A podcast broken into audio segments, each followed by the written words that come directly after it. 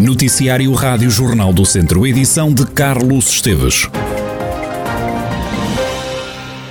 Começo por dar-lhe conta de dois casos de justiça. Para já dizer-lhe que foi novamente adiado o julgamento do presidente da Associação de Vila Nova da Rainha, que estava previsto para começar esta sexta-feira no Tribunal de Viseu. O adiamento foi motivado por causa de doença de um dos advogados. Jorge Dias é o único arguído no processo, está acusado de 11 crimes de homicídio por negligência e um de ofensa à integridade física negligente simples no incêndio que ocorreu há praticamente 5 anos, a 13 de janeiro de 2018, quando decorria um torneio de sueca. Esta não é a primeira vez que o julgamento é adiado, era para arrancar em março, na altura a sessão acabou por não se realizar devido à indisponibilidade do advogado de defesa. O balanço inicial do incêndio foi de 8 mortos e 38 feridos, entre feridos ligeiros e graves, mas o número de mortos aumentou para 11 nos dias a seguir à ocorrência. Na acusação proferida pelo Ministério Público é referido que Jorge Dias, presidente da Associação desde 1996, ao não diligenciar pela legalização das obras efetuadas, impediu que o edifício cumprisse todas as normas de segurança, concretamente no que respeita ao risco de incêndio. O facto de Jorge Dias ser o único arguído neste processo chegou a ser criticado criticado pelos advogados das vítimas e famílias de quem morreu, que chegaram a pedir que fossem constituídos arguídos também o ex-presidente da Câmara de Tondela, José António Jesus, o antigo vice-presidente Pedro Adão e os serviços municipais de proteção civil. A Polícia Judiciária fez esta quinta-feira buscas na Câmara de Lamego relacionadas com o processo de licenciamento de obras num armazém da cidade. Uma nota publicada no Facebook, a autarquia refere que foram disponibilizados pelos serviços do município e apreendidos pela PJ todos os documentos em papel que estavam em arquivo, bem como todas as comunicações digitais. Estes dados referem-se aos processos de licenciamento relativos a obras de construção e de reconstrução de um armazém na cidade de Lamego. Diz a autarquia que foram prestados todos os esclarecimentos solicitados. Ao que conseguimos apurar, no edifício da autarquia estiveram cerca de 10 inspectores que levaram oito volumes de três processos relacionados com a obra, cujo processo de licenciamento começou em 1987. A obra está atualmente embargada. A presença da PJ em Lamego terá surgido depois de uma queixa dos moradores vizinhos do armazém. Ora, esta situação acendeu os ânimos nas redes sociais, com o antigo e atual Presidente da Câmara a trocarem acusações. O ex-autarca do PS, Ângelo Moura, que esteve nos últimos quatro anos à frente da autarquia, escreveu que uma vez mais, por via da gestão coligação CDS-PSD, o município de Lamego é falado pelos piores motivos. Segundo o Ângelo Moura, o licenciamento em causa, instruído nos processos referidos, só foi aprovado em fevereiro de 2022, ou seja, na atual liderança. Já o atual presidente de Câmara, Francisco Lopes, eleito pelo PSD, disse ao Jornal do Centro nada ter acrescentado, além do comunicado, e deixou um conselho, diz Francisco Lopes, controle-se, senhor ex-presidente da Câmara de Lamego, deixe as autoridades trabalhar. O projeto As Três Irmãs, de Tita Maravilha, ganhou a quinta edição da Bolsa Amélia Rei Colasso. Esta é uma iniciativa criada para apoiar a produção de espetáculos de jovens artistas e de companhias emergentes. O Teatro Viriato em Viseu é um dos parceiros desta Bolsa. Tita Maravilha diz sentir-se realizada ao ganhar este prémio. A artista fala nas vantagens de parcerias artísticas. Super importante. Estou assim me sinto realizada também por entender as parcerias. Acho que é um movimento muito chique de de estar com vocês, de ter parcerias e estar assegurada dentro de uma estrutura para a criação, de reforçar o como é doido essa coisa de ser artista independente, estar sempre no fluxo, mas que estou super, super feliz, acho que é um momento grandioso, assim, principalmente pela estrutura, pela estrutura de conseguir trabalhar e conseguir perceber essas parcerias mesmo. Então estou muito, muito, muito, muito, muito feliz. Este projeto vai receber 22 mil euros e dará acesso a várias residências artísticas. O espetáculo As Três Irmãs vai estrear dentro de um ano. Uma das grandes vantagens dessa bolsa é que eu já tenho um pré-planejamento. Primeiro que já estou aqui agora pensando, já tenho a primeira cena pronta na cabeça. Só preciso de tempo de trabalho e agora conseguir entender, mas é isso, né? Daqui a um ano estaremos estreando esse trabalho. E eu espero que com com alguma tranquilidade também pensar a obra nesse lugar de é muito doido pensar essa coisa do, do tempo da execução, mas eu sei que eu tenho um tempo bom agora para pensar e vai ser o tempo suficiente. Então, em um ano, em novembro a gente tem a nossa primeira residência, mas agora é planejar tudinho para fazer a coisa dar certo. Tita Maravilha, vencedora da quinta edição da Bolsa Amélia Rei Colasso, uma iniciativa promovida pelo Teatro Viriato, pelo Teatro Nacional Dona Maria II, em Lisboa, pela oficina em Guimarães e pelo Espaço do Tempo de Montemor, o Novo.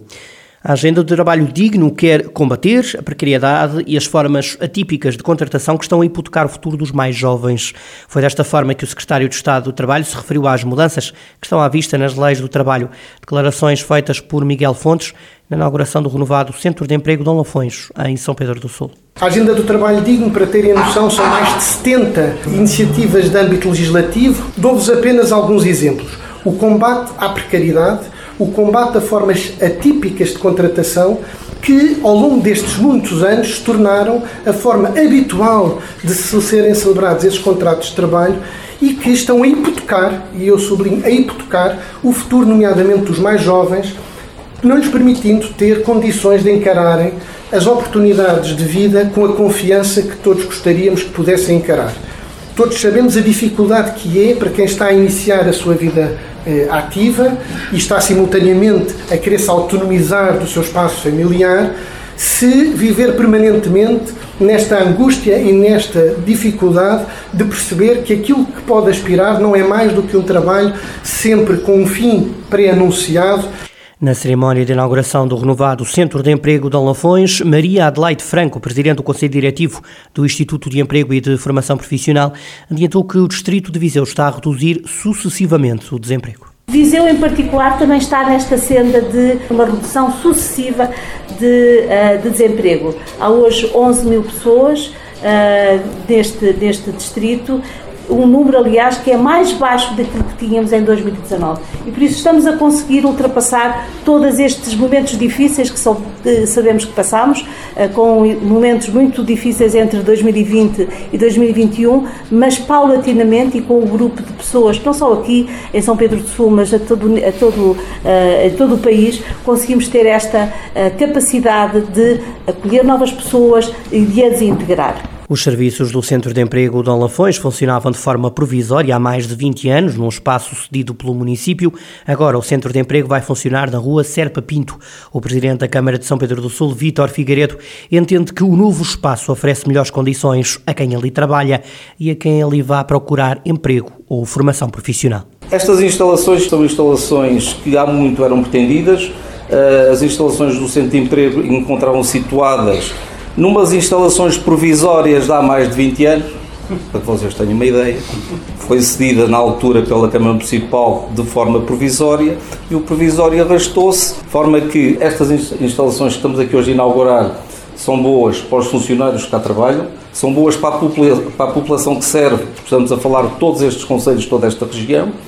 Uh, foi bom para a Câmara Municipal porque nos libertou instalações que nós precisávamos delas para o setor das águas e saneamento e ao fim e ao cabo foi bom para toda a população e para todas aquelas pessoas que efetivamente se servem aqui destas instalações. Já Gonçalo Gino Estalo, diretor do Centro de Emprego de Lafões, entende que a instituição tem que fazer a diferença na vida das pessoas. Alguém dizia que o sucesso do nosso trabalho mede-se pela marca que deixamos na vida das outras pessoas. E o IFP tem claramente deixado uma marca de proximidade, de eficácia e de grande humanismo, por que não dizê-lo, em toda a comunidade. Está inaugurado o novo Centro de Emprego de Lafões. As instalações são agora na rua Serpa Pinto, no espaço onde funcionava anteriormente. Vão funcionar agora os serviços municipais de água e de saneamento com atendimento ao público. O Viseu 2001 acusou o Brinhosa de contratar dois jogadores que tinham renovado com o clube viziense. Em causa, as contratações de Daniel Ramos e de Kiko.